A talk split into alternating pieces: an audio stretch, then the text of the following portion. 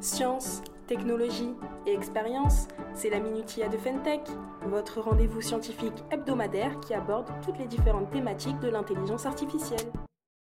Je ne cesserai jamais de le dire, et je pense d'ailleurs l'avoir pas mal démontré, que l'IA répond à de nombreux enjeux dans différents domaines. Cependant, il y a un mais. Dans l'imaginaire de certains, l'IA est une science qui fait peur, et ce pour plusieurs raisons.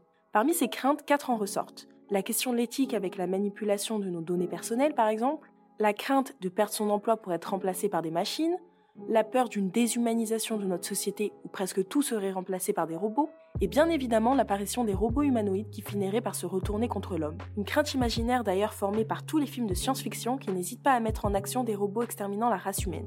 Alors je tiens d'abord à tous vous rassurer, cette fin apocalyptique ne risque pas d'arriver, tout simplement parce que les machines ne sont pas en capacité de penser par elles-mêmes comme le ferait un humain, et surtout elles restent sous la supervision de l'homme et effectuent des tâches dictées par celui-ci.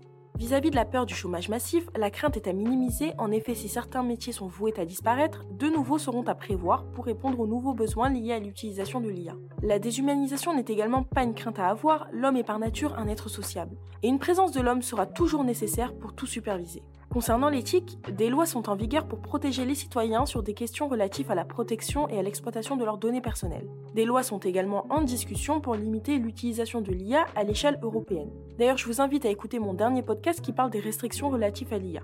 J'ai une question à vous poser. J'aimerais savoir, vous, quelles sont vos craintes vis-à-vis de l'IA. Je vous attends en barre de commentaires pour y répondre. Et c'est sur ces mots que je vous laisse. On se retrouve la semaine prochaine pour un nouveau numéro de la Minutia. Et je vous invite, si vous aimez ce contenu, à liker et à vous abonner à nos réseaux sociaux LinkedIn et YouTube.